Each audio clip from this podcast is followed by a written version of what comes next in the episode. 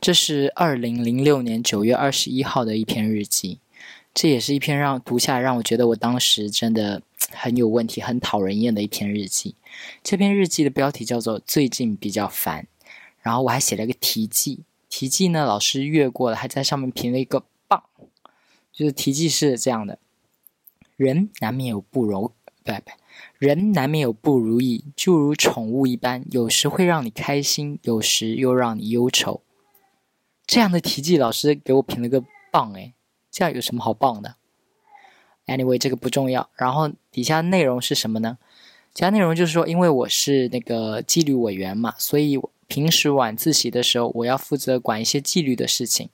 然后老师就会有同学说我，可能也不是老师会有同学说我，就是某几个嗯那个男同学，我觉得有些是讨厌我，有些是那种。可能他想要当纪律委员，但当当没当上，所以他就会嫌我就是当的不好。有些是这样的，然后就有一个这种的同学就说：“叉叉，你管一下，你吃草的。”反正就是说我都不管，或者是有怎么样情况我都不管那样子。然后那天呢，又有一个同学就说：“叉叉，你吃草的，别班都到我们班来了。”嗯，然后这个事情是怎么样呢？就是说。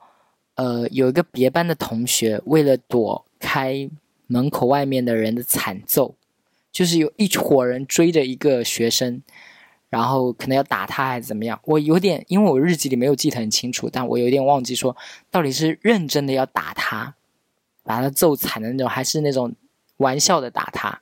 OK，就是外面一群人追着某一个男的要打他，然后那个。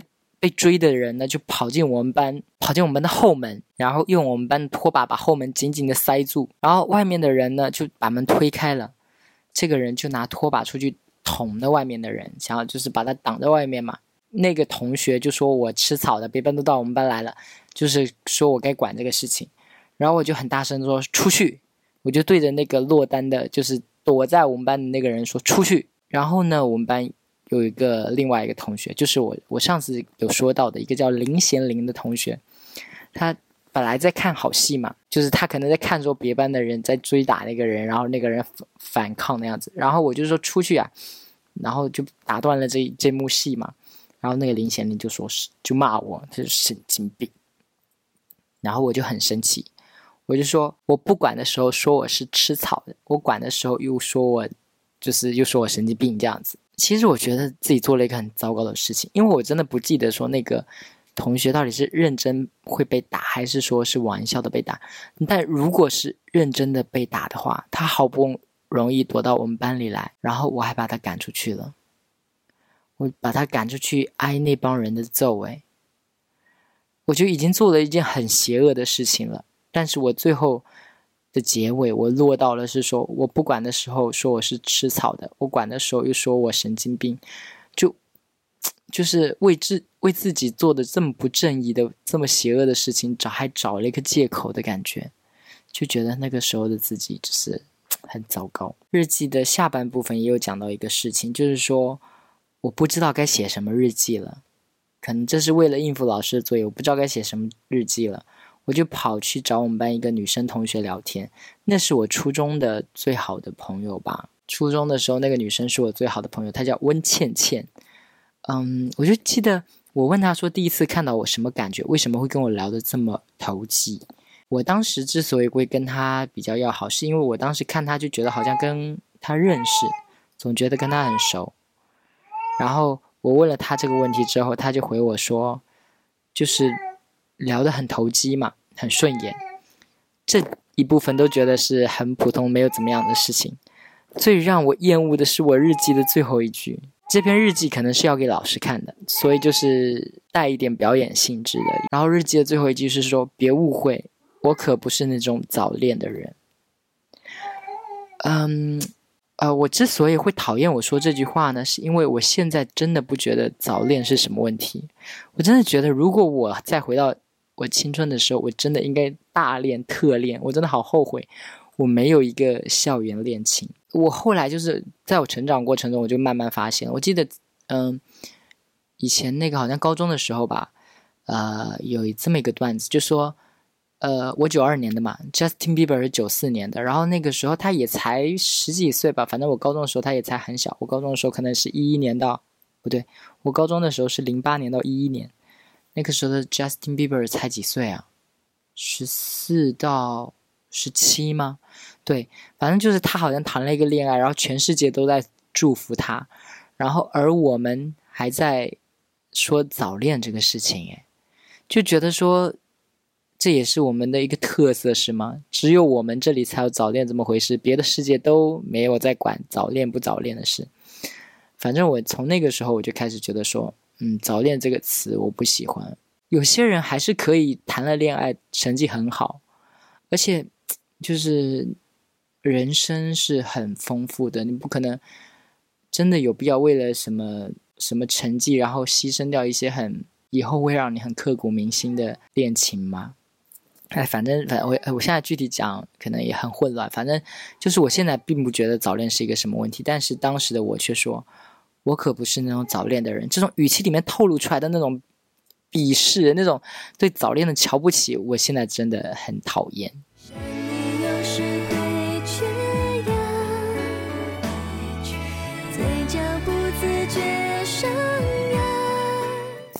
这是二零零六年九月二十二日的日记，然后标题是“第二次世界大战”。这么大的标题讲的是什么呢？讲的其实是女生撕逼的故事。就是我们班有个班花，其实跟我是同村的。然后在我当时那个还没有觉醒、发现自己是 gay 的时候，我其实有觉得我们班那个班花很漂亮。我们班其实有两个班花了，这个女生叫林小燕，我觉得她很漂亮。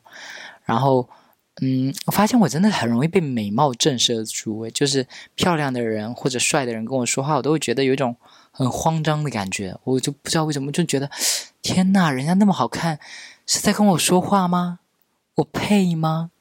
我就是那种整整个就是很无法应对那种美貌扑面而来的感觉。OK，不重要，我接着讲这个日记里说的事情。日记里说的事情呢，就是嗯。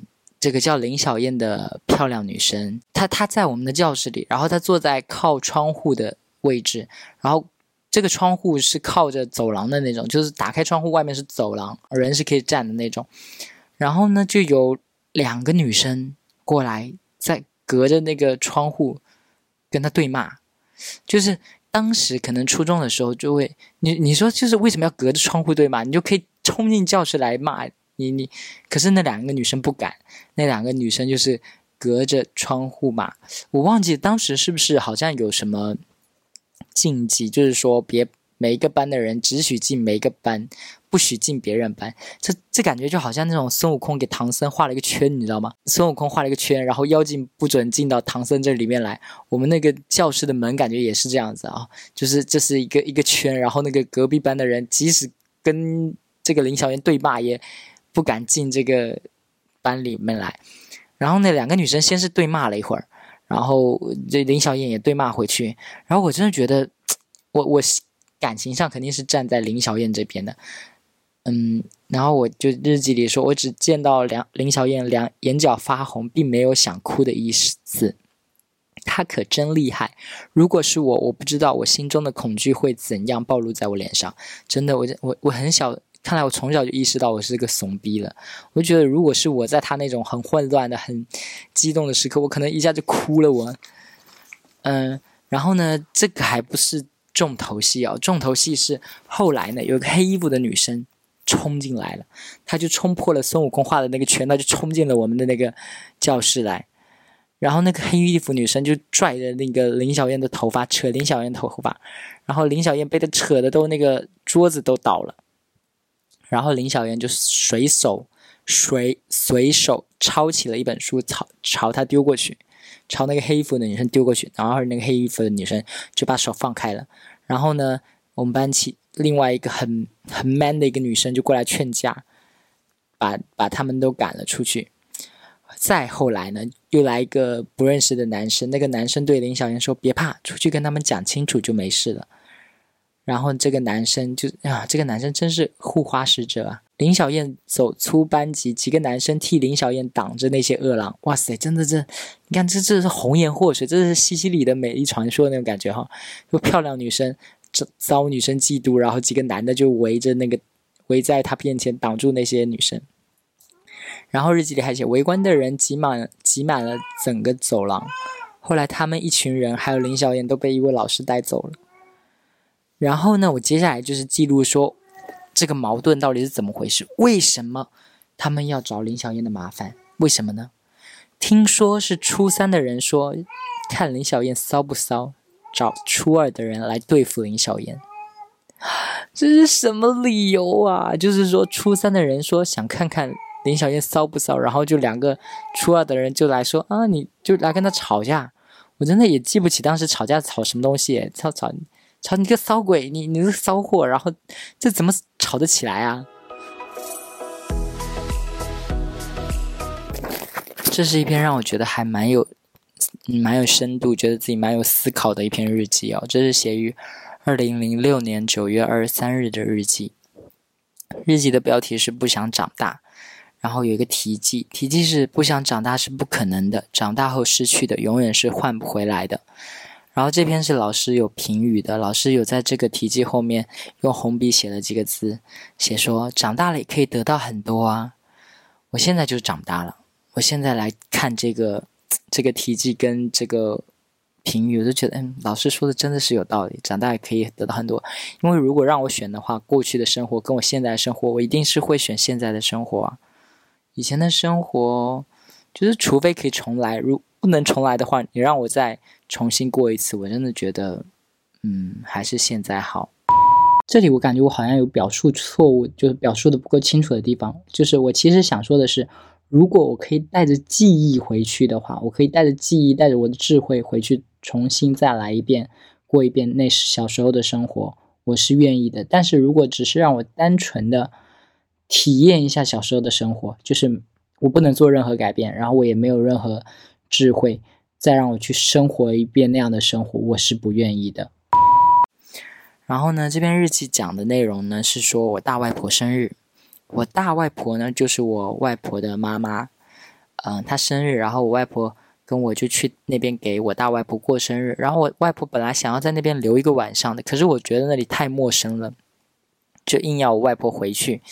然后我外婆就带我回去了。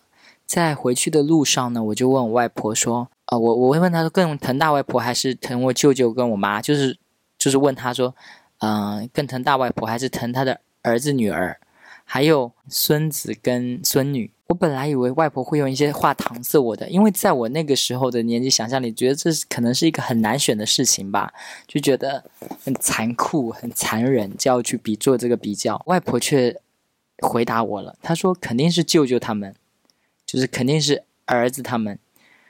那我又问说，那你更疼大外婆还是更疼外公？也就是说，呃，她的妈妈跟她老公，他就说一样疼，所以他的排序是儿子那些，他其实只回答了舅舅他们，他没有说舅舅我妈还有孙子孙女那一辈，他他最，所以他最高层级是舅舅他们儿子们，然后是外婆，呃，然后接下来那一层是。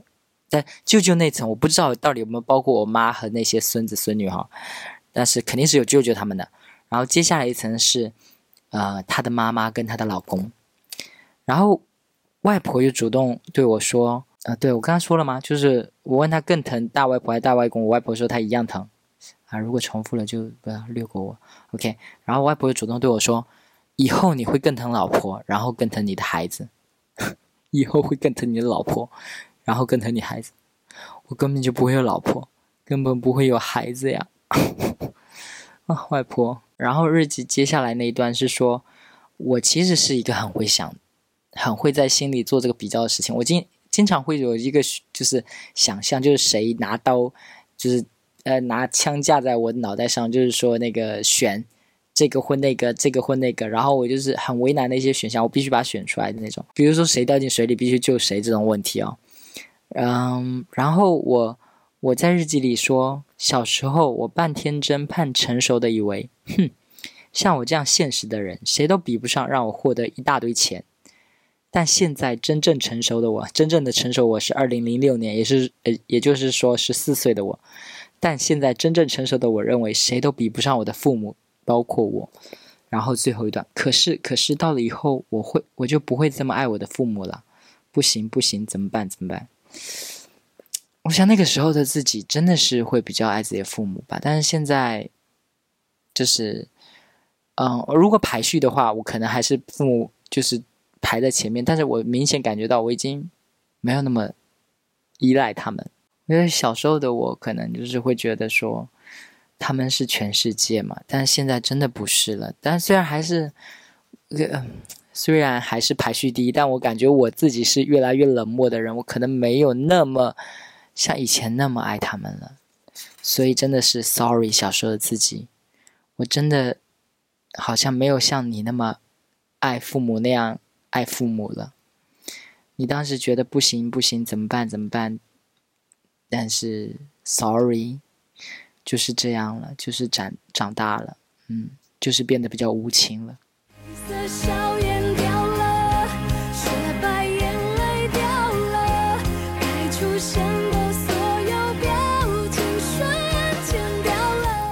这是二零零六年十月七日的一篇日记，日记的标题是我的外婆。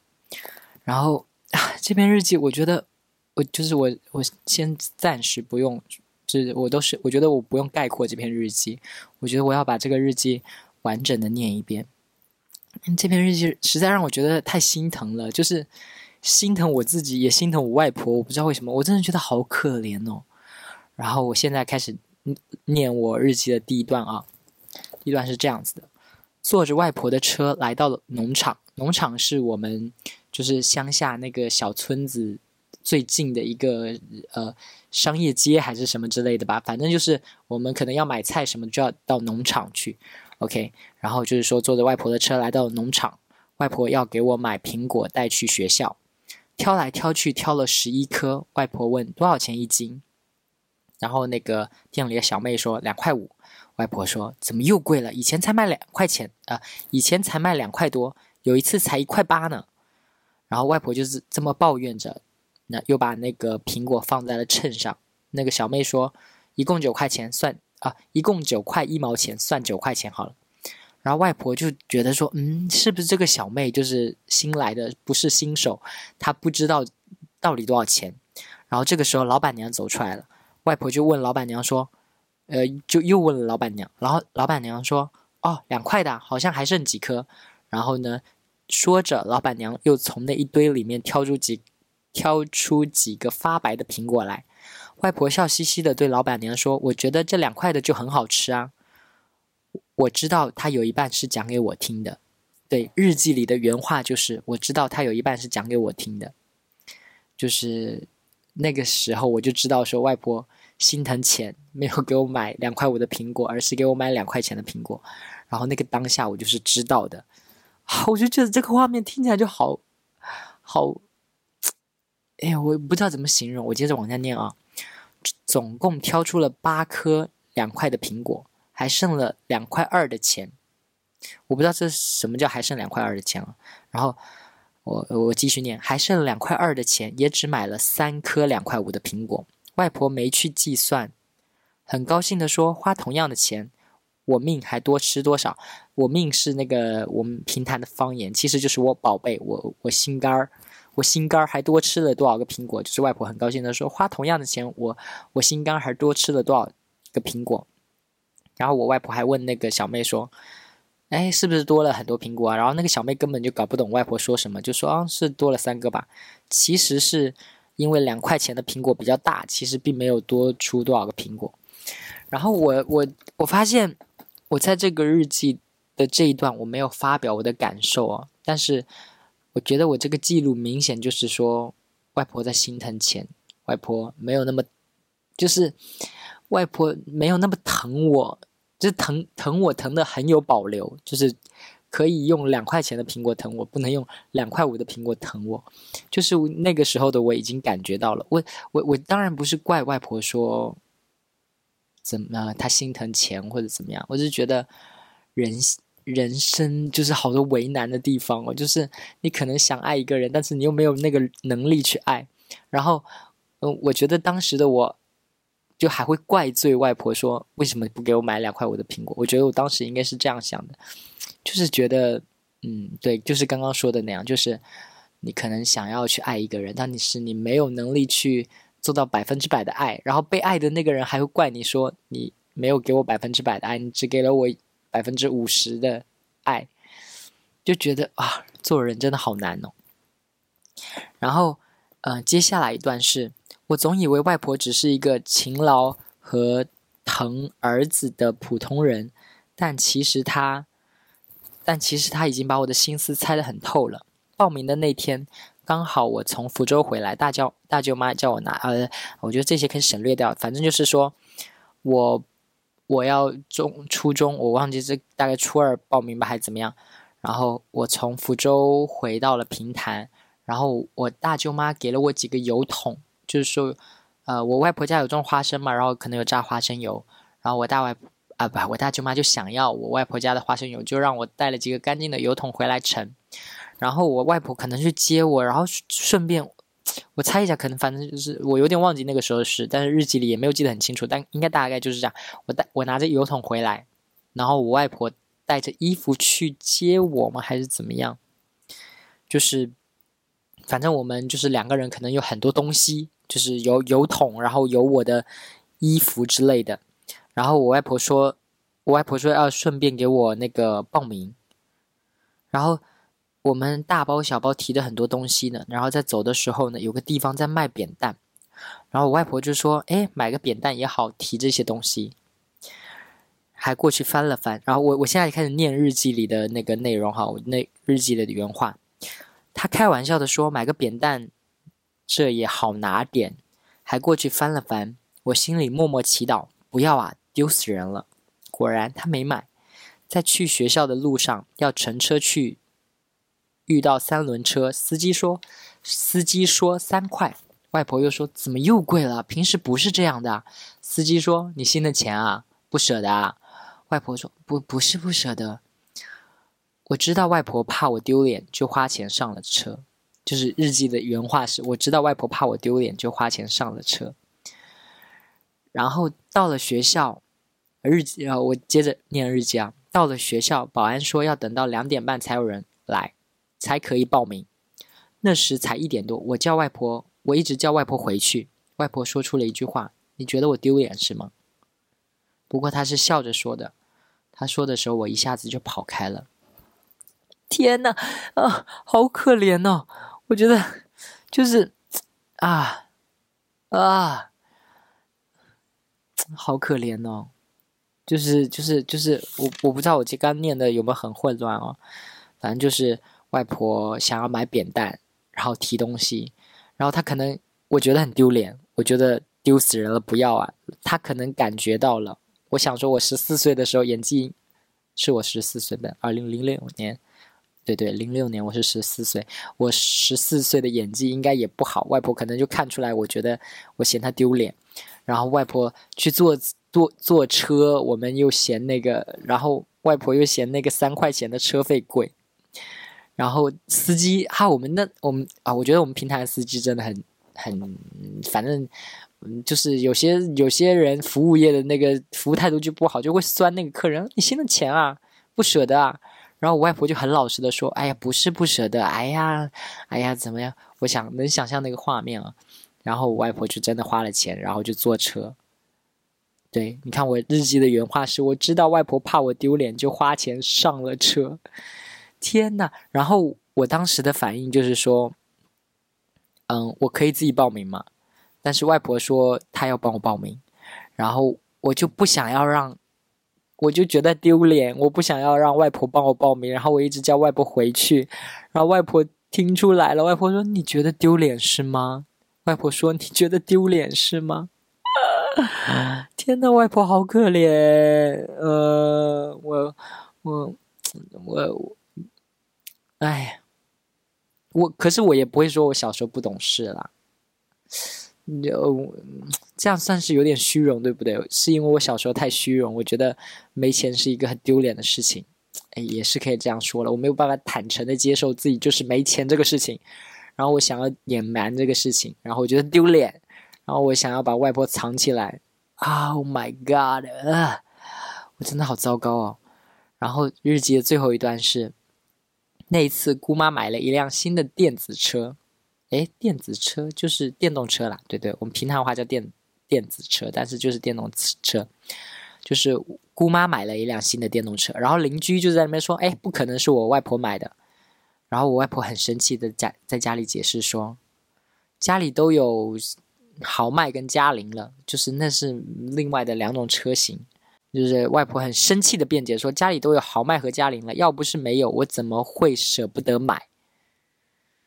就是邻居讽刺外婆说：“呃，邻居看到了我们。”外婆家有了一辆新的电动车，就说：“哎，肯定不是我外婆买的，确实不是我外婆买的。”然后就可能就是那讽刺的意味。然后外婆就很生气的辩解，就说：“啊，不是没钱呐，我是因为家里已经有了这个和那个了，所以我才不买的。啊什么什么。”那外婆就是可能也有强硬的时候。外婆真的，哎，没钱真的是很为难，没钱真的让所有人都为难啊！天呐，钱真的是。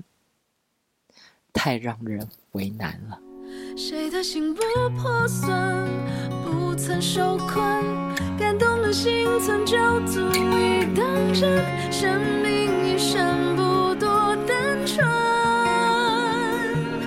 我愿意再等等坏的好人。这是二零零六年十月十一日的一篇日记。